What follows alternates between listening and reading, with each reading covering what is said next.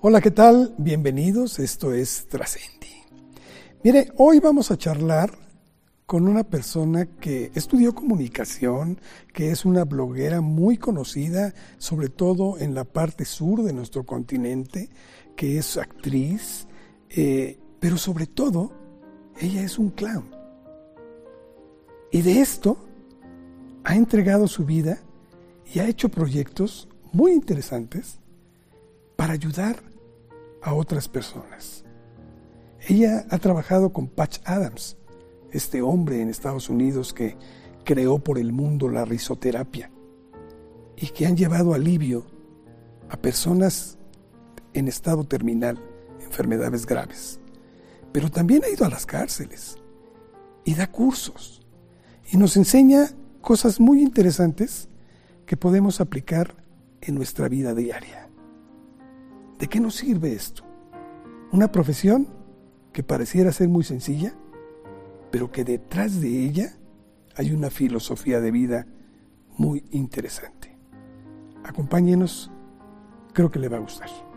Bueno, pues Wendy, antes que nada, muchas gracias. Gracias por aceptar esta invitación y que tenemos el gusto de podernos conectar en esta charla que ahora las redes nos posibilitan esto de, a pesar de la distancia física tan enorme que tenemos, el podernos acercar, el, intercambiar pues muchos conceptos, muchas ideas, el abrevar de, de, tu experiencia, de lo que has hecho, hasta Lima, Perú.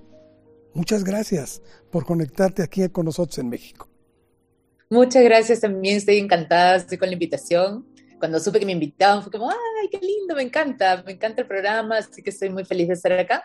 De Lima, Perú, muerta de frío. Ustedes deben estar más en veranito, yo acá estoy muerta de frío. Sí, aunque con las lluvias ha sido un poquito difícil también, pero estamos, sí, creo que mejor. Te agradezco mucho, Wendy, de veras esto. Y mira, teníamos mucho interés en, en platicar contigo, porque eres una mujer que ha ido agregando a su vida muchas herramientas. Y son herramientas que no te has quedado con ellas, sino que las has empleado, las usas, para comunicarte y para transmitirnos muchas de tus experiencias. Y creo que eso es muy importante. Y una de ellas, ¿quién lo diría? ¿verdad? A lo mejor muchas personas no pueden pensar que es tan importante, que es este mundo del clown, el payasito, el payaso, y que puede darnos tanto. Y por eso mismo, si tú me lo permites, Wendy, yo quisiera empezar hablando un poquito de tu niñez, porque quisiera ir centrando esta, esta conversación que tenemos. ¿Cómo llegaste a esto? ¿Cómo fue tu niñez allá en Lima, Wendy? Bueno, este, mi familia, mi papá mm, trabajaba como maestro de enseñando eh, mantenimiento de helicópteros enseñaba en la Fuerza Aérea del Perú. Mi mamá murió cuando yo era muy pequeña, entonces quedé al cuidado de mi papá. Tenía tres hermanos mayores que yo, de hecho yo fui así como una sorpresa de último minuto. Y bueno, me crió básicamente mi papá, ¿no? Entonces también tenía esta como una cosa más pragmática, ¿no? A diferencia de mis hermanos que fueron criados más por mi mamá, que eran, ¿no? Más este, más mamá, pues, ¿no? Mis hermanas tienen una cosa más de madre, de proteger, ¿no? Y yo era más práctica porque, por eso, porque me crió mi papá. Era muy enfermiza de niña, pasaba mucho tiempo en el hospital, él también. Entonces los dos íbamos a, a consultas y pasábamos horas esperando en, las salas de espera de hospitales a, sus médicos y yo los míos. Eh, pero lo recuerdo con cariño, ¿no? Es raro porque no recuerdo el hospital como una experiencia mala, sino era pasar tiempo con mi papá esperando a los médicos que me iban a curar, ¿no? Em, y bueno, así en el colegio estaba en todas las ocasiones que podía, jugaba mucho sola en mi casa, porque todos estaban trabajando, veía demasiada televisión, porque cuando yo era chiquita la televisión era en blanco y negro, no había control remoto, había que pararse cambiar el canal, entonces la prendían en la mañana y se apagaba en la noche, ¿no? Y se quedaba en el mismo canal todo el día, y era novela tras novela, tras novela, tras novela, entonces he crecido bien en México y bien en Venezuela con todas las novelas que veía. Entonces, de hecho, para mí fue fascinante después estudiar comunicaciones y ver cómo se hacía todo eso que yo había visto tanto de niña, ¿no? Y que había pasado tanto tiempo viendo televisión. Más o menos así fue mi infancia. Oye, eh, tú, tú narras que el mejor maestro de tu vida fue definitivamente tu padre. ¿Qué es lo que te enseñó? ¿Qué es lo que me enseñó? Uno que era muy correcto, entonces todo, todo era como, las cosas son así, o sea, no hay atajo, no hay vueltita, no hay la, ¿no? De ir por el camino chueco, era como que, era, que eran las cosas de una manera y así tenían que ser y eso yo se lo agradezco muchísimo. Creo que yo y todos mis hermanos somos como bien correctos en las cosas que hacemos.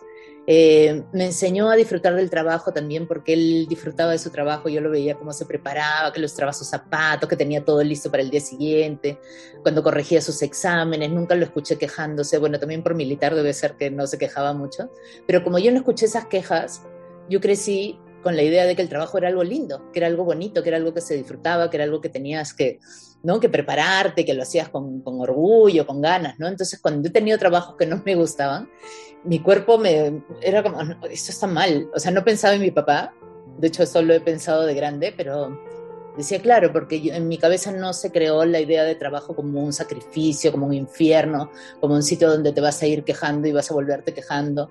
Eh, entonces, esa es otra cosa que yo le agradezco mucho, ¿no? Que mi cuerpo fue como pidiendo, no, así no es, así no es, hasta llegar a los sitios donde me sentía cómoda y, disfrutaba de eso que estaba haciendo, ¿no? De lo que era mi tarea en, el día. Eh, eso, ¿no? Y que era como muy... Lo que más aprecio creo que era su corrección para hacer las cosas, ¿no? Que, que era, se hace así y así es, así está bien, de hacer las cosas perfectas. Hubo una cosa que me acuerdo siempre, que cuando la primera tarea que me mandaron al colegio, que era hacer bolitas y palitos, yo hice bolitas y palitos, y me salieron mal, y entonces agarré un borrador y lo borré, y se quedó un hueco en la hoja, y yo seguí haciendo, y se lo llevé, y era tan feliz porque era mi primera tarea, y me arrancó la hoja, me dijo, no, ahí hay un hueco, me dijo, ¿cómo vas a hacer eso? Ra, vuelve a hacer, y yo, ah". entonces volví a hacer, borrando con cuidadito para que no se notara, pero se notaba todavía, porque no, me volví a arrancar la hoja, vuelve a hacer, y yo ya, y volví a hacer, y claro, se quedó como un recuerdo de algo de qué malo, ¿no? Como a una niñita le hace eso. Sin embargo, ahora cuando trabajo es como, me gusta que estén las cosas, o sea, cuido muchísimo los detalles, cuido muchísimo la belleza, o sea, que lo que sea que yo haga esté bonito, lo, presentarlo bonito, darle, no ponerle cariño a lo que estoy haciendo y que, y que quede perfecto, ¿no? Entonces, hasta eso que antes me sonaba como qué malo, cómo me arrancó la hoja, ahora digo gracias porque está bien decirle no, de poner límites, de, de, enseñar de alguna manera cómo las cosas deben ser bien hechas, ¿no? Entonces, eh, eso también se lo agradezco hoy día, ¿no? Porque me veo cuando hago mis cosas y digo, siempre estoy cuidando que esté como bonito, ¿no? No aspiro a la perfección, menos mal, pero, porque a veces por aspirar a la perfección terminas no haciendo nada, pero sí cuido mucho el detalle, ¿no? Que las cosas estén bien hechas, que haya belleza en las cosas que hago. Fue muy formativo. Oye, Wendy, eh, cuéntame, ¿cómo, ¿cómo llegaste a estudiar comunicación? Tengo entendido que egresaste precisamente de esta carrera allá en, Lima. Sí. Bueno, me hicieron un test. Yo quería estudiar primero educación especial, luego arqueología. ¿Por qué quería estudiar arqueología? Porque en el colegio nos hacían calcar cosas y siempre eran como huacos peruanos, cosas de arqueología. Y entonces yo pensé, ah, debe ser así lo que hacen los este, restauradores. ¿Qué, quién, qué, ¿qué carreras estudia eso? Arqueología, arqueología. Me postulé, por fortuna no ingresé porque no me veo ahorita haciendo eso. Eh, y mi papá me llevó a hacer un test en la Fuerza Aérea, a un psicólogo, y me hizo el test y salió comunicaciones. Ya, pues eso era el año 1983. Ni mi papá ni yo teníamos la menor idea de qué cosa era ciencias de la comunicación. Y fui a la universidad sin saber qué cosa era. Y en el camino me fui enterando y como les contaba, estaba fascinada porque era ver todo ese detrás de cámara de todo lo que yo había visto tanto de chica, ¿no? De tantas horas de televisión y de pronto ver cómo se hacían las cosas, qué cosa había detrás de un noticiero, que había alguien eligiendo lo que tú ibas a ver y poniéndole una música para que tú sientas algo, para que tú pienses algo, para que te golpeen alguna parte de lo emocional. Entonces era como, ¡oh! yo no podía creer todo lo que estaba descubriendo ahí, ¿no? Tú has estudiado comunicaciones también y es como, aprendes mucho de muchas cosas, nada en profundidad, pero muchas cosas de diferentes áreas, ¿no? Y yo me sentía pues dichosa de saber un poco de educación, un poco de psicología, un poco de psicoanálisis, un poco de, ética, de todo, de derecho, de las comunicaciones. Entonces todos esos pedacitos se iban armando un rompecabezas, ¿no? De cómo, de cómo funcionaba el mundo y para mí eso era fascinante, ¿no? Sin embargo, esa teoría pues tuvo un choque muy, muy fuerte cuando empiezas a elaborar, te metes a los noticieros y, y ahí tienes un impacto que te dices, ya no quiero esto Cuéntanos de eso, por favor. Ay, fue, fue decepcionante porque, claro, al estudiar todo esto y entender cómo funcionaba, dices, entonces puedo usarlo esto para el bien, ¿no? O sea, todo eso que he aprendido, usarlo para el desarrollo, usarlo para la educación, usarlo para, ¿no? Para que el país crezca, que avance, porque eso era lo que nos enseñaban en la universidad. Y a la hora que llego a trabajar en este canal, primero trabajaba en un programa de música y entonces había un video, me acuerdo de una mujer que saltaba en una, en una piscina y que se le veía un poco el pezón y eso era como, y todo el mundo quería ver ese video, y yo decía, no, no quiero poner ese video, y mi jefe me decía, todo el mundo lo está pidiendo, ponlo. Y yo no, era como una, además decía, ¿qué hago acá poniendo videos de música? ¿Cómo estoy haciendo crecer a nadie con eso? ¿Dónde está el desarrollo en eso? Pero bueno, entonces me peleaba con eso, de ahí me pasaron a satélite y comencé a trabajar en prensa. Y claro, y lo que hacía era ver noticieros y mi jefe venía y me decía dónde está mejor el atentado y era dónde hay más sangre, dónde hay más muertos, dónde hay más gritos. Y me acostumbré a pensarlo así, ¿no? Que cuando veía algo era, uy, eso está buenísimo porque ahí hay más sangre, hay más muertos, hay más gritos. Y claro, tantos años trabajando en eso, viendo noticieros todos los días, yo estaba enferma, ¿no? O sea, porque mi mente estaba llena de imágenes terribles y, viéndolas como si fuera nada, ¿no? O sea, ¿dónde está lo peor? ¿Dónde, dónde hay más gente gritando? Entonces mm, vivía un poco frustrada, sentía que, yo debía estar haciendo otra cosa, pero no sabía qué. Y, tenía el teatro como un plan B, ¿no? Ni siquiera un plan B, era como mi hobby, era algo que empecé a hacer en el teatro y continuó paralelamente, pero que yo no lo veía como algo serio, ¿no? Imagínate ver como algo serio ser payaso. Era como, no, era un hobby, era un entretenimiento, una cosa para los fines de semana y, eso seguía avanzando y yo cada vez me presentaba más en teatros, hacíamos gira afuera y yo seguía en mi oficina y a veces me escapaba y mis compañeras cuando venían a buscarme, ¿dónde está Wendy? Dicen, que creo que está en el baño, ahorita estaba acá, debe estar en el baño, yo estaba en otra ciudad presentándome, entonces así me lo pasé un montón de tiempo hasta que llegó el momento de elegir y decía, claro, y me sentía como que estaba en una cárcel y que solo me dejaban salir los fines de semana y respirar aire y salir a ese jardincito bonito que había creado con el clown y con el teatro y después otra vez tenía que volver a cárcel. Y, y un día dije, oye, ¿y qué tal si me voy a vivir al jardín? ¿Qué tal si salgo de la cárcel y me voy a vivir a mi jardín? ¿no? Eh, que ya se presentaba como una posibilidad real y entonces hago ese cambio, ¿no? Y salgo de ahí y me paso al otro lado, donde comienzo a sentir que ahí estaba desarrollando más mi comunicadora que en los medios de comunicación. Encontraste ahí tu verdadero ser. Pero dime, ¿por qué el clown? O sea, estabas en teatro, pero teatro tiene muchas facetas, la actuación. Y tú decidiste el clown. ¿Por qué el clown? Ya, lo mejor es que ni siquiera lo decidí yo. O sea, apareció un taller de clown, fuimos, nos explicamos, yo nadie entendió nada nos explicaban y no sonaba nada, porque nunca habíamos visto nada semejante. Y dijimos, ya, nos metemos, ¿no? Como habíamos hecho otros talleres que tampoco sabíamos qué cosa eran, nos metimos, nos metimos ese taller y para mí fue el gran descubrimiento, ¿no? De pronto el payaso podía contar todo lo que te estaba pasando por dentro, podía decir lo que yo estaba pensando, podía expresarme porque no era un guion de un, personaje X que alguien escribió y que yo tenía que representar, sino me estaba representando a mí misma con las cosas que yo pensaba. La directora de, de Pataclown, que era el grupo con el que empecé a hacer clown, eh, tenía mucha conciencia de, hablar de temas importantes y entonces de pronto eso era, eso era. O sea, estaba yo expresándome con mi parte, una parte mía que no conocía y que estaba descubriendo poco a poco y que me acercaba mucho más a mí, o sea, sentía que ese personaje clown era más yo que yo, que era yo sin miedo, que era yo sin ego, que era yo parada ahí siendo lo mejor que podía ser y hablando de esos temas importantes, ¿no? Que yo sentía que eran importantes para, para el Perú, para los peruanos en general, este, sobre relaciones humanas, política, o sea, nos metíamos en todo. Y, creo que por eso también tuvo tanto éxito este programa, el primero con el que empecé, ¿no? que fue Pataclown. Y luego seguí estudiando y seguí avanzando y seguí encontrando cosas y yo sentía que me sanaba a mí, que, que eso podía sanar a todo el mundo, veía los cambios increíbles que sucedía a la gente que tomaba talleres de clown, de cómo le empezaban a brillar los ojos otra vez, que cómo empezaban a, a agarrar sus vidas, a darse cuenta que era lo que querían y que era lo que no querían. ¿no? El payaso está todo el tiempo contándole al público lo que siente, con respecto a lo que le pasa.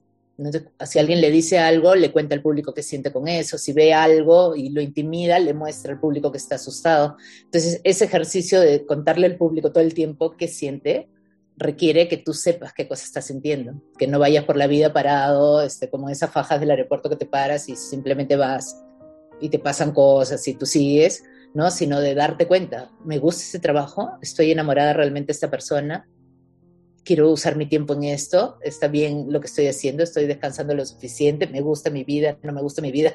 Entonces el payaso se pregunta otras cosas, ¿no? Me gusta esto que estoy comiendo, me gusta este otro payaso, este, eso me asusta, me alegra, ¿qué me pasa de verdad con eso? Porque a veces nos confundimos con el cliché, ¿no? Que viene un payaso y me da una flor y yo me enamoro. ¿Tú qué sabes? Si yo tengo alergia a la flor, si el payaso no me gusta, o sea, no tengo que enamorarme porque me dio una flor, ¿no? Entonces, cuando empezamos a de verdad ser sinceros y de verdad mostrar lo que estamos sintiendo, hace que tú te des cuenta de qué cosa estás sintiendo. Y ese ejercicio constante de hacer eso hace que cuando vas a tu vida te empieces a dar cuenta, oye, este trabajo no me gusta, oye, esta persona que hace acá, este, no quiero estar en este círculo de gente, me siento incómodo aquí, me siento cómodo acá. Y entonces comienza a cambiar tu vida, ¿no? Porque estás más en contacto contigo y con lo que te gusta y no te gusta. Oye, ¿qué importancia tiene el humor o debiera tenerlo en la formación del individuo? Yo creo que es bien importante, ¿no? O sea, los que, los que tenemos este buen humor y que podemos darle esa vuelta a las cosas, este, podemos atravesar mucho mejor los dramas, ¿no? O sea, esta pandemia que hubiera sido de nosotros sin los memes. O sea, los memes eran una manera de, funde, de fogar eso que estábamos sintiendo, ¿no? Ese dolor, de pronto verlo ahí y reírte de tu desgracia y de lo que te estaba pasando y lo que nos estaba pasando a todos, creo que es un buen ejemplo, ¿no? Los memes de la pandemia o cada vez que pasa algo notamos que ya, ya sanamos si es que nos podemos reír de eso, ¿no? A veces no te puedes reír todavía, a veces cuando cuentan un chiste de algo que ha sucedido recientemente y es como, ah, no, todavía no, todavía no te puedes reír de eso, ¿no? Porque es porque todavía nos duele. Pero cuando ya puedes reírte de las cosas, ya pasó, ¿no? O sea, de hecho, si todos recordamos un momento muy gracioso de nuestras vidas, o sea, si le pido al público ahorita, a ver, recuerden un momento de sus vidas que, que lo cuenten hasta ahora y que todo el mundo se ríe, que a ti te da risa, lo piensas un ratito y vas a mirar y son cosas normalmente trágicas. O sea, cosas que en su momento no te dieron, pero cero risa, que fueron terribles, que fueron ridículas, que te viste como no te querías ver, te pasaron cosas que no querías que te pasaran. Y eso es lo que nos da risa, ¿no? Y el payaso está ahí, el payaso vive en la frustración, vive en el fracaso, no vive en el que le salgan bien las cosas. O un payaso que todo le sale bien no sirve. Tiene que salirle mal las cosas para que funcione. Y entonces tenemos que aprender con el payaso a, a, querer esos lugares, ¿no? A querer esa frustración, aceptar mejor los fracasos, a buscarlos, porque ahí puede estar todo lo que tú necesitas, ¿no? Para tener éxito. Por eso es que el payaso, que vamos, cualquiera de nosotros que quisiera hacerlo, se pone un maquillaje y es más fácil hacer esta catarsis? Lo del maquillaje, lo que pasa es que hay muchos estilos de, de clown, ¿no? En, en México, el, o sea, usan todavía el clown más clásico, ¿no? Que usa maquillaje. El maquillaje tiene sentido en un circo, porque la gente está muy lejos y para que vean tu expresión se hacían esos maquillajes súper exagerados, esa ropa exagerada, para que pudieras ver su, su gesticulación de lejos pero el clown cada vez se quita más maquillaje. Yo no uso, por ejemplo, casi maquillaje. Este, hasta la nariz, ya hay países donde ya ni siquiera la nariz están usando, es solamente el, es el estilo, ¿no? De mirar al público, de, de contarle lo que está sintiendo, de la, la, tontería. Hay clowns que son mucho más inocentes que otros. Eh, a veces basta con la nariz, o sea, yo me pongo la nariz y siento que ¡pum! ya estoy en otro sitio, ¿no? Eh, que es un entrenamiento, no es mágico, no es que te compras una nariz, te la pones y ya estás en, en, Narnia, ¿no? O sea, hay que, hay que trabajar ese bajar, bajar los muros, bajar las defensas, bajar el ego, bajar el miedo de todo lo que hemos construido en nuestra vida para sentirnos seguros, y no es fácil. ¿No? Porque por algo hemos construido todo eso para sentirnos, allá soy Wendy Ramos y hago esto y hago lo otro y ahora quítamelo. Me quedo en auxilio, ¿no? Solamente soy lo que soy. Y, poco a poco te empiezas a sentir cómodo con eso, ¿no? De no, no, tener que demostrarle nada a nadie. Y ahí se te van un montón de miedos también, ¿no? Porque al no tener que demostrarle nada a nadie, esto es lo mejor que yo puedo hacer y me hace sentir tranquila que con esto es suficiente, que no tengo que llenarlos de, de, mis tarjetas y sacar todos mis premios y ponérselos acá para que me quieran, para que me crean, ¿no? O sea, soy suficiente. Y eso es una cosa muy linda que el clown te enseña, ¿no? Que, que eres suficiente, que está bien, que te mereces lo mejor, porque estás acá, ¿no? Y, y entonces te acompaña ahí y te, te, da una cierta seguridad, ¿no? Pero esto también ha, ha mostrado, pues, labores de, reencontrarse en el otro, de sanar incluso a, las personas. Digo, yo recuerdo el, médico este norteamericano, Patch Adams, que entró con lo de la risoterapia y que creo que ha sido aceptada en muchas partes del mundo y que se aplica. ¿Por qué no nos platicas un poquito con esa fundación que tú tienes o que perteneciste a ella? Se llama Bola Roja, creo, ¿no? ¿Qué es lo que hacía? Justo trabajamos con Patch. Eh, tuvimos un proyecto acá en la Amazonía con Patch durante 10 años. Y él, cuando esto empezó, justo coincidió, al menos cuando empezamos en Perú, coincidió con el boom de la risoterapia, ¿no? Entonces nosotros dijimos, ah, sí, pues no, eso hacemos. Porque nos comenzaron a llamar para invitarnos a entrevistas, a hablar de la risoterapia. Entonces nos subimos a ese carro. Y luego cuando conocí a Patch, Patch decía, no, no hacemos risoterapia. Decía, porque no importa si se ríen o no. O sea, seguramente se van a reír porque somos clowns, pero no estamos yendo a buscar eso. Estamos buscando otra cosa, ¿no? Estamos buscando la conexión porque si no es ir y hacerle cosquillas, es ir y pongámosle un video que dé risa, ¿no? Y eso a mí también me había empezado a molestar del trabajo que hacíamos porque sentía que entrenábamos tanto y trabajábamos tanto para hacer ese trabajo que, que solamente fuera por la risa me hacía un poco de ruido.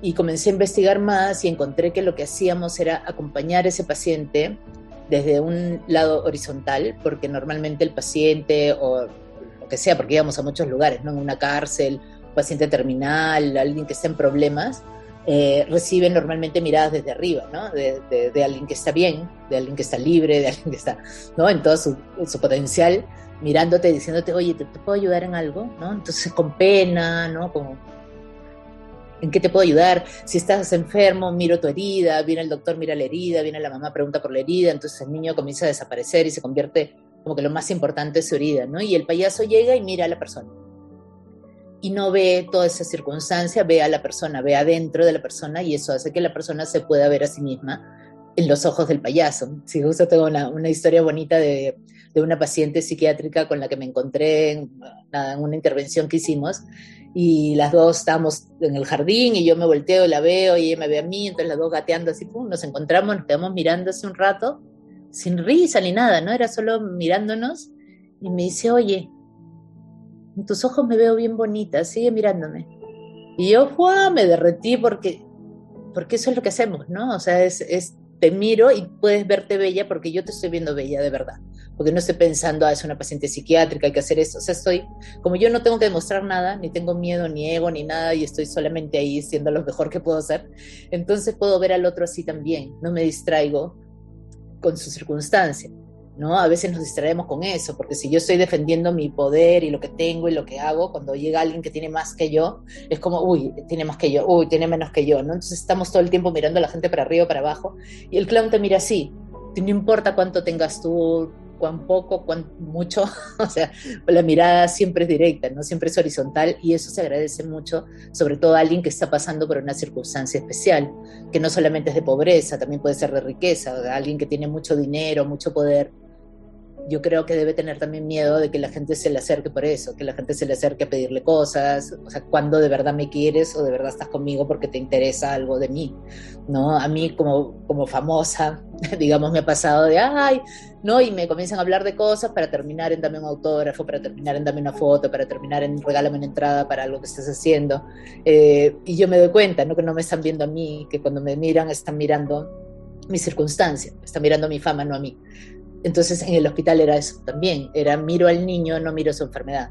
Y eso hacía que la gente se recuperara más rápido porque recordaban quiénes eran ellos y te da, un, te da una paz y te da una tranquilidad de saber que el otro está ahí porque quiere estar contigo, porque le hace feliz, porque siente placer de estar mirándote y no porque quiere algo, ni darte algo, ni, ni porque se siente en, modo sacrificio de, ay, pobre, te voy a ayudar, ni nada, ¿no? Es por el placer de estar contigo ahí. Supongo que debes de tener miles de anécdotas al respecto. ¿Podrías referirnos a alguna de algún niño que te haya expresado su gratitud por, por, esto que tú le das a través del clown?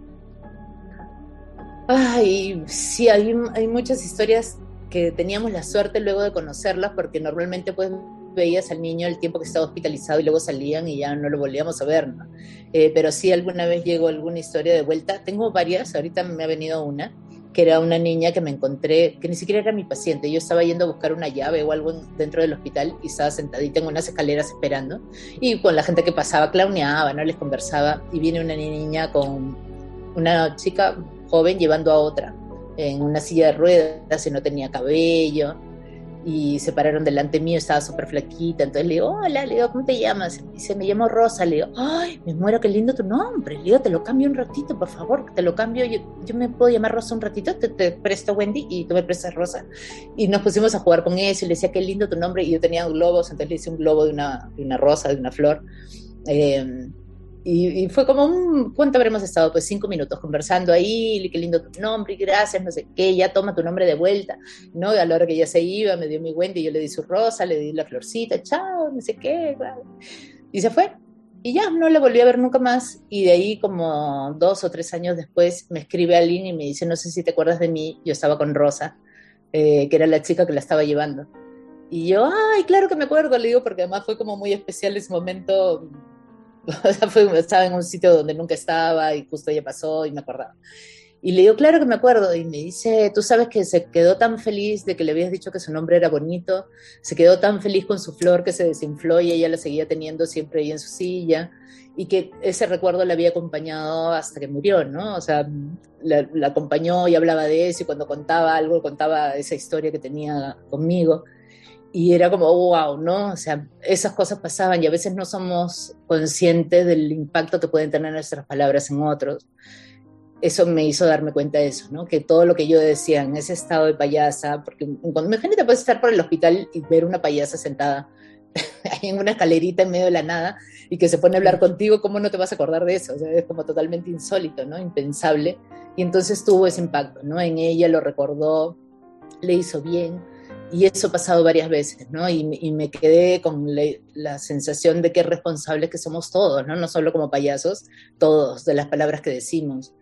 Cuánta gente hay que tiene un trauma porque una persona hace mil años le dijo no sé qué y, y se le quedó en la cabeza y está años de terapia para quitarse lo que esa persona le dijo. O sea, así como puedes hacer daño a alguien sin querer, también puedes hacerle bien a una persona diciendo, palabras bonitas, dándole algo, si ves algo lindo, dilo, ¿no? O sea, ¿por qué siempre mirar el, la crítica, el juicio, lo que está mal, ¿no? Este, de pronto decirle lo que ves bien. Y eso puede acompañar a una persona por, mucho tiempo, ¿no? Wendy, eres una mujer excepcional y, además de entregar tu, tu trabajo a, a, estos sectores, a la gente que está en la cárcel, a los niños en, en enfermedades terminales, a, en la calle en general. Tú has tenido también la oportunidad de enseñar a otros que quieren seguir esta escuela y das cursos también al respecto. Me llamó mucho la atención un ejercicio que tú hiciste alguna vez y platicaste con relación a una carrera en la que ponías como una barrera de ambos lados y los ponías a correr con ojos cerrados. Porque creo que esta esta experiencia es muy aleccionadora de lo que debemos buscar en la vida y de lo que nos enfrentamos a ella. ¿Quisieras contárnoslas, por favor? Ese, ese ejercicio lo aprendí en un taller que llevé que se llamaba Taller Vivencial de Integración de la Propia Muerte. que era un taller que llevé para entender un poco más qué era lo que sentía una persona que estaba en la fase terminal cuando iba a empezar a hacer el trabajo de clown hospitalario, ¿no? Y entonces hacíamos muchos ejercicios de correr con los ojos vendados, de saltar de, de sitios altos, de caminar por piedritas mojadas, y no, o sea, nos hacían sonar cosas y era como tenías que, que mantenerte ahí, ¿no? Porque trabajábamos mucho con el miedo en ese, en ese taller.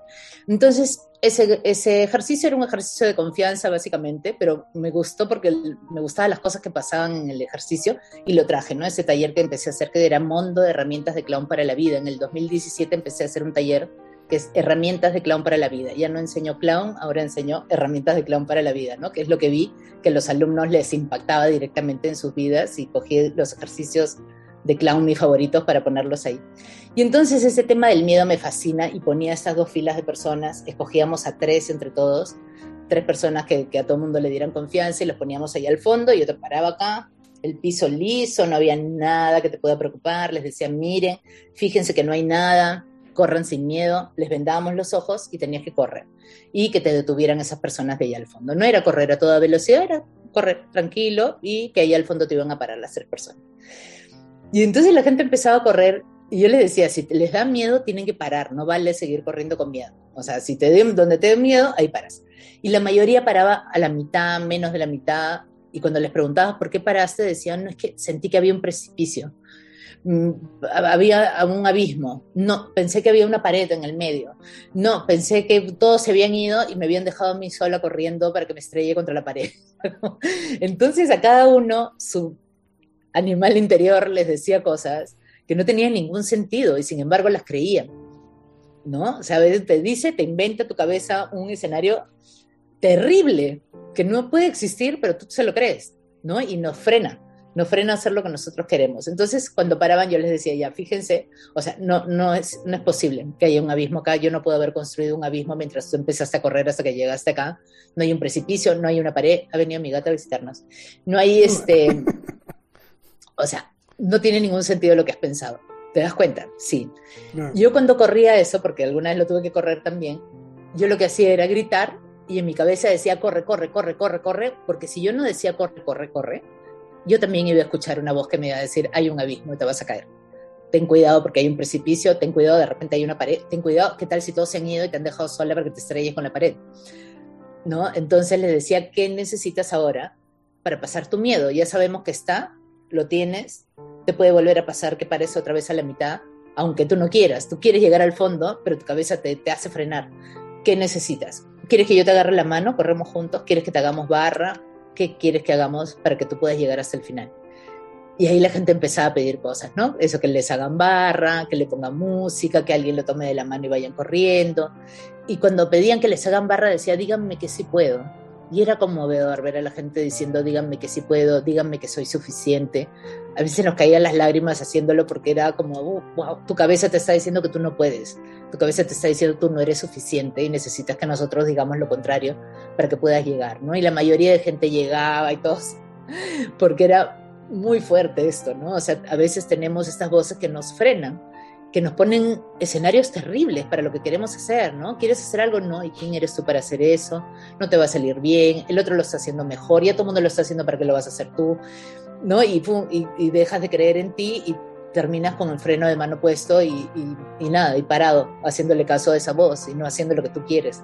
Entonces, ¿a quién estamos poniendo al mando de nuestra vida? ¿A quién está decidiendo a dónde vamos y a dónde no vamos, ¿no? Porque por evitar ese miedo para llegar allá, entonces me voy para acá, pero ahí también hay una cosa que me da miedo, entonces me voy para acá, ahí también hay una cosa que me da miedo, y, tu, destino estaba allá y tú terminas yéndote para allá solo para evitar el miedo.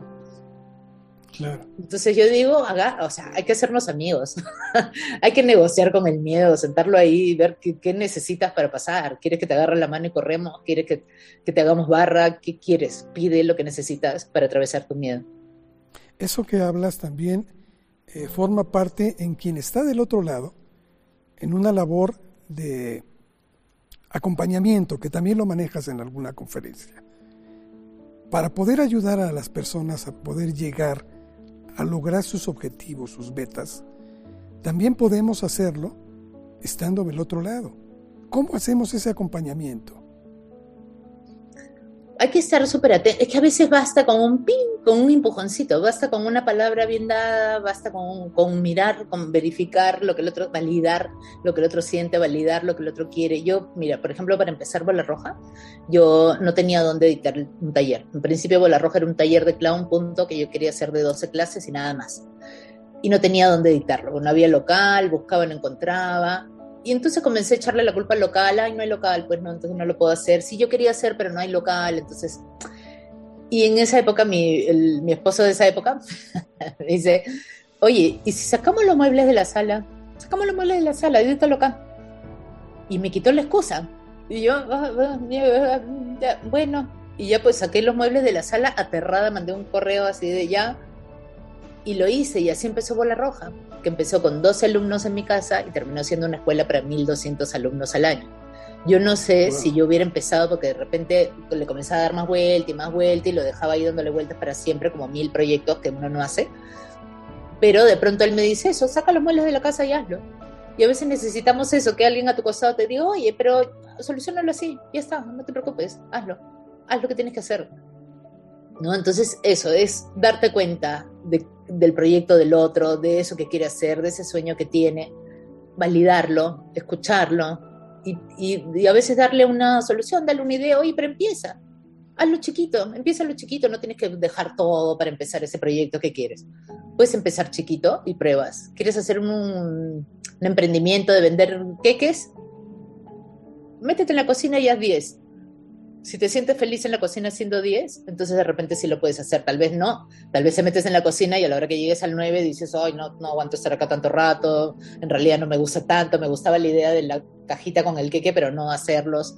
Este, yo todos mis proyectos los empiezo chiquitos porque quiero primero enamorarme yo. Entonces empiezo, pruebo a ver si me gusta y digo, me encanta, me encanta esto, quiero seguir haciéndolo y eso es lo que me da la fuerza para hacer todo el proyecto, para armarlo bonito, para pensarlo en grande, pero primero lo tengo que hacer. Entonces, un consejo es, a ver, pon el pie ahí, ¿no? Empieza, aunque sea chiquitito, a hacer eso que quieres y si lo amas, ese amor te va a empujar a hacerlo más grande, ¿no? Y si tienes alguien al costado, acompañar desde ahí, ¿no? Oye, hay, hay algo muy interesante también que tú narras en el sentido de que a veces no nos atrevemos a soltarnos, como esa carrera que ejemplificabas hace un momento, porque estamos amarrados siempre a muchas cosas que a veces son hasta excusas y que no hemos aprendido a soltar. Creo que tú le llamas algo de la cuerda, ¿no? La cuerda es un espectáculo que justo ahorita está en línea, por si lo quieren ver, Join Us. Este, y es un espectáculo donde estoy yo, una payasa atada a una cuerda que no ves en qué termina y que hace su vida, ¿no? O sea, de hecho la gente cuando me ve entrando con una cuerda es como, ¿por qué está amarrada? Y después se dejan de preguntar porque yo ni hablo de eso y me pongo a hacer cosas y les cuento mi historia y bla, bla, bla, hasta un momento en que ya me quiero ir a otro lado y, y la cuerda no me deja, ¿no? Entonces y ahí recién se empieza a dar cuenta la gente de qué cosa estaba hablando, de qué era esa cuerda, lo que estaba amarrada, ¿no? Cuando yo empecé a hacer ese espectáculo en el 2013, yo explicaba que esa cuerda era tipo relaciones tóxicas, que tú sabes que no deberías estar ahí, pero sigues ahí, que los que están a tu alrededor te miran y dicen, oye, ya, no, está mal eso, y tú sabes, pero no puedes soltarla, o ese trabajo que odias y que todos los días reniegas, y todo el mundo dice, ¿por qué no renuncias? Tú sabes que deberías, pero no lo haces porque qué miedo.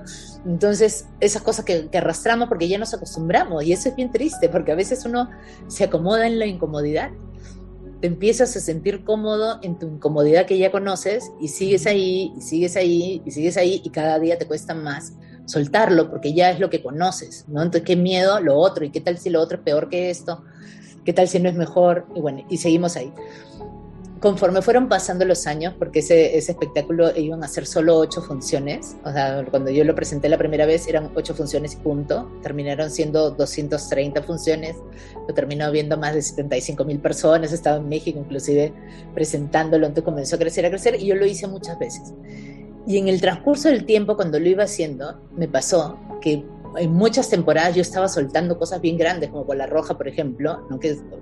Comencé a pensar en cerrar el proyecto, cerré el proyecto y yo estaba, o sea, quitándome esa cuerda en ese momento o, o saliéndome de proyectos súper grandes, cerrando ciclos que me daban mucho miedo.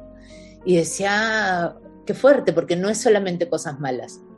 Y a veces las cosas buenas son peores, porque, porque cómo sueltas algo que está yendo muy bien, pero que ya no te hace feliz.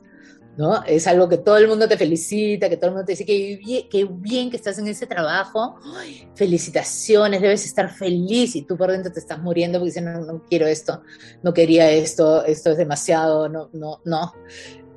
Pero ¿qué haces cuando todo el mundo te felicita y sientes que, que, eres, un tonto si lo sueltas, pero lo quieres soltar? O el matrimonio perfecto con alguien que no te hace feliz, ¿no? Porque, ah, ya será muy trabajador y muy bueno y lo que quieras, que buen padre, pero que no me hace feliz a mí. ¿Cómo sueltas eso? Si todo el mundo te está diciendo qué suerte tienes, ¿no? Si tú también piensas qué suerte tengo, ¿cómo voy a dejar esto? Entonces, esas cuerdas me parecían mucho más difíciles de soltar, ¿no? Cuerdas de cosas aparentemente buenas, que te hacen bien, pero que, no te hacen feliz, que no es lo que tú quieres, que quieres más allá, quieres otra cosa, quieres ir más lejos.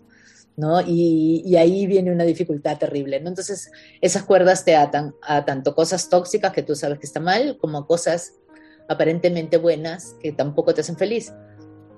qué nos hace felices, ¿no? Entonces hay que como eliminar esos juicios extras de los demás y tuyos propios para decir, a ver, me hace feliz de verdad esto, ¿sí?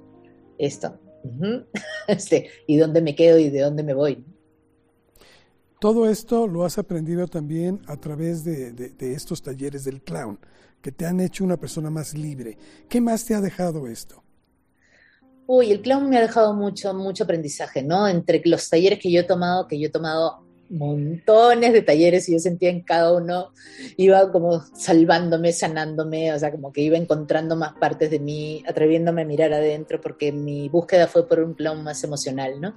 Y para buscar ese clown más emocional tenía que bucear adentro mío y enfrentarme a todo eso que llevo dentro, que no siempre es lindo. ¿No? Entonces a uno le gusta decir, ay, yo soy así, soy así, y saca solo las cositas buenas, ¿no? Limpias y hermosas, pero también somos otras cosas y a veces uno andaba por la vida como en peligro, ¿no? Porque se podrían dar cuenta que no soy tan linda, que no soy tan buena, que no soy tan generosa, que no soy tan, ¿no? Tan, tan, tan, y, y uno está con miedo de que se den cuenta, ¿no? Que era uno de los principales obstáculos de la gente cuando es un taller de clown, porque tú tienes que jugar en un taller de clown mucho y cuando tú juegas se nota cómo eres.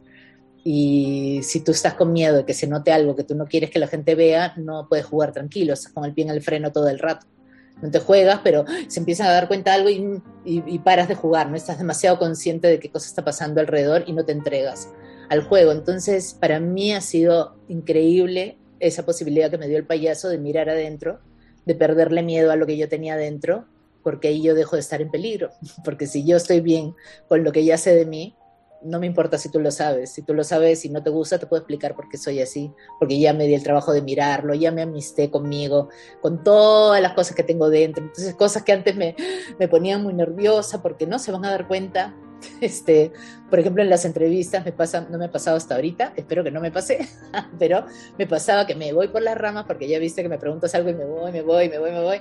Y después era como, ¿qué me preguntó? Entonces yo me quedaba hablando y hablaba cualquier cosa mientras pues, seguía pensando, ¿qué me preguntó? ¿Qué me preguntó? ¿Qué me preguntó? ¿Qué me preguntó? Este, y bla, bla, bla, bla.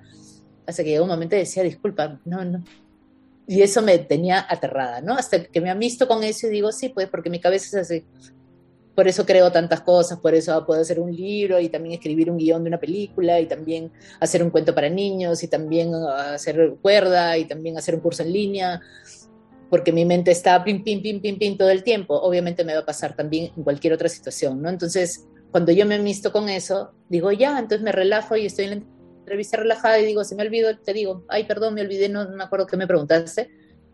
Y jajaja, nos reímos todos. y tú me repites la pregunta y sigue la vida. Entonces dejo de tenerme miedo a mí y ya no estoy tan tensa con miedo a que se descubra eso de mí, ¿no? Eh, creo que el clown me ha dado, perdón, es, eso ha sido una de las cosas más lindas, ¿no? me ha ayudado a amistarme conmigo. Es decir, la autenticidad, después de todo, es lo más importante. Y eso lo consigues a través de las técnicas aprendidas en estos talleres. En mi caso fue así, ¿no? Porque mi búsqueda ha sido por ahí como te digo, hay muchos tipos de clown. Mi búsqueda ha sido por ahí, por eso que hice este taller de herramientas de clown para la vida, porque era como, quiero ponerte el espejo acá, para que no te puedas escapar, para que te tengas que ver y para que veas tú mismo qué es lo que, por dónde tienes que moverte, qué cosas te incomodan, qué cosas no te gustan de ti y por dónde tienes que, que, ir, ¿no? ¿Qué, ¿Qué, camino te toca recorrer. O sea, no te voy a decir yo qué tienes que hacer, porque para mí el clown te muestra, o sea, te, das cuenta, cuando estás jugando dices, wow, ¿por qué me da miedo esto? ¿Y por qué sentí esto con esto? ¿Y por qué? O sea, sale con mil preguntas y si tú tienes un trabajo contigo lo vas a empezar a arreglar o no, ¿no? O sea, un maestro de clown no está ahí para solucionarle el problema a los alumnos, está para enseñarte clown, pero si tú tienes una observación contigo, si tú ya vienes trabajando contigo, te vas a dar cuenta de un montón de cosas que probablemente en terapia se demoren un montón en salir. Ahí salen todo el tiempo están saliendo cosas, saliendo información, información tuya, ¿no? Yo a los alumnos les decía, apunta, apunta, mira toda la información que te está dando tu payaso para que la trabajes tú, ¿no? Claro. En, en Trascendi tenemos una pregunta que es recurrente, que me gustaría que tú me respondieras. ¿Para ti qué significa trascender? Ay, ¿qué significa trascender? Para mí es para mí específicamente es como sembrar preguntas en las mentes de otras personas, ¿no? O sea, yo siento que cuando muevo una pieza acá y algo pasa en la cabeza de otra persona, es como, sí, o sea, lo logré como comunicadora, creo que también me pasa eso, ¿no? Para mí trascender es eso, de que, de que un mensaje que uno elabora acá y lo sueltas llegue a la mente de otro y lo haga como mirar desde otro punto de vista, ¿no? Yo tengo un, un correo de suscripción que es cabeza de perrito ¿Ha visto el perrito cuando suena un ruido nuevo y hace? Y hace su cabecita así. Y digo, qué lindo, eso quiero que hagan todos. que, que, alguna información, alguna cosa, que logren poder verla desde otro sitio y que hagan, ¿verdad? ¿No? Porque cuando a mí me pasa eso, yo no puedo más de la felicidad. O sea, cuando de pronto alguien dice algo, leo algo, de repente lees algo mil veces y no te suena, ya qué lindo, pero el día que lo entiendes es como, ¡ah! claro, y algo cambia, ¿no? Y de pronto ese clic que estás trabajando hace años, pero que hasta ahora no lo puedes hacer, de pronto alguien te da el ping ahí, ¡ah! claro, y esa cosa que te han repetido toda la vida, hoy día la entiendes por un tic. Eso a mí me fascina. Entonces, algunas veces, algunas veces logro eso, ¿no? De, de, ponerte en otro sitio, mirar la misma cosa que siempre has visto y que haga, ¡pum!, que algo se, se despierte ahí, ¿no? Entonces, para mí, para mí eso sería la trascendencia, ¿no? Lograr todos entre todos, unos con otros, así como gente que me ha encendido a mí el fósforo y ha sido como, oh, wow, claro, ¿no? Y me ha ayudado a entender cosas con palabras, ¿no? Porque ni siquiera es que me ha hecho la terapia, años, no. De pronto dijo algo que fue como, ah, porque ese día lo pudiste escuchar, porque ese día lo pudiste entender. Entonces yo vivo hablando, digo, a ver si, qué tal hoy es el día en que tú puedes, pum, no hacer clic con algo. Wendy, ¿algo que desees agregar? Mm, nada, que estamos acá para, para hacer las cosas bien, para estar felices, para vivir nuestra vida lo mejor que podemos. Entonces creo que cualquier herramienta que sirva para eso, lo que a cada uno le guste, porque claro, yo hablo del clown porque a mí el clown me transformó, ¿no? Pero se puede hacer de otras maneras, como cuando hablo del clown hospitalario, me dicen, ah, yo también quiero. Y digo, no, si tú haces no sé, te gusta pintar las uñas, cuando te gusta hacerle la manicura a alguien, entonces, ¿por qué no te vas a un asilo y le pintas sus uñitas a las señoras que están ahí o les cortas su pelito y van a ser muy felices? O sea, busca dentro de tus herramientas qué cosas es lo que puedes poner en el mundo, que a otras personas les puedan servir, algo que te dé a ti también placer, que te dé a ti placer hacerlas y que alguien mm, esté ahí para recibirlas, ¿no? Este, creo que eso nos hace vivir felices también, salir un poco de nosotros y entregar lo que tenemos a los otros de cualquier manera posible. Hay mil maneras. Yo vivo buscando cómo llego, ¿no? Ahora estoy, acá tengo un libro para niños con un personaje que tengo que se llama el perronejo y estoy así como dándole vueltas porque quiero hablar del ser único, de que ser diferente es hermoso también, porque a veces hay mucho miedo cuando somos niños, ¿no? De ser distinto a los demás. Y yo tengo historia con eso, así que este, estoy pensando un cuento para, para hablar de ese tema. Entonces busco cómo más puedo llegar, de qué otras maneras de todas las maneras posibles. Yo sé que estas herramientas que tú has estado captando a lo largo de tu vida y que sigues buscando, porque eres una eterna buscadora de herramientas, no las acaparas, sino que siempre las empleas para mostrarlas a otros y descubrir que después de todo hay muchas salidas a los problemas, pero hay que reconocerlos, hay que ser auténticos y hay que ser generosos porque creo que eso es lo que nos diferencia de los seres buenos, ¿no? Totalmente, de acuerdo contigo. Wendy, muchas gracias. Gracias por habernos acompañado. Gracias, Carlos. Un placer haber estado con ustedes, Miche y yo. Nos despedimos. Un beso. Mucho éxito. Gracias. Gracias, gracias. Esto fue Trascendi. Espero le haya gustado. Hasta la próxima.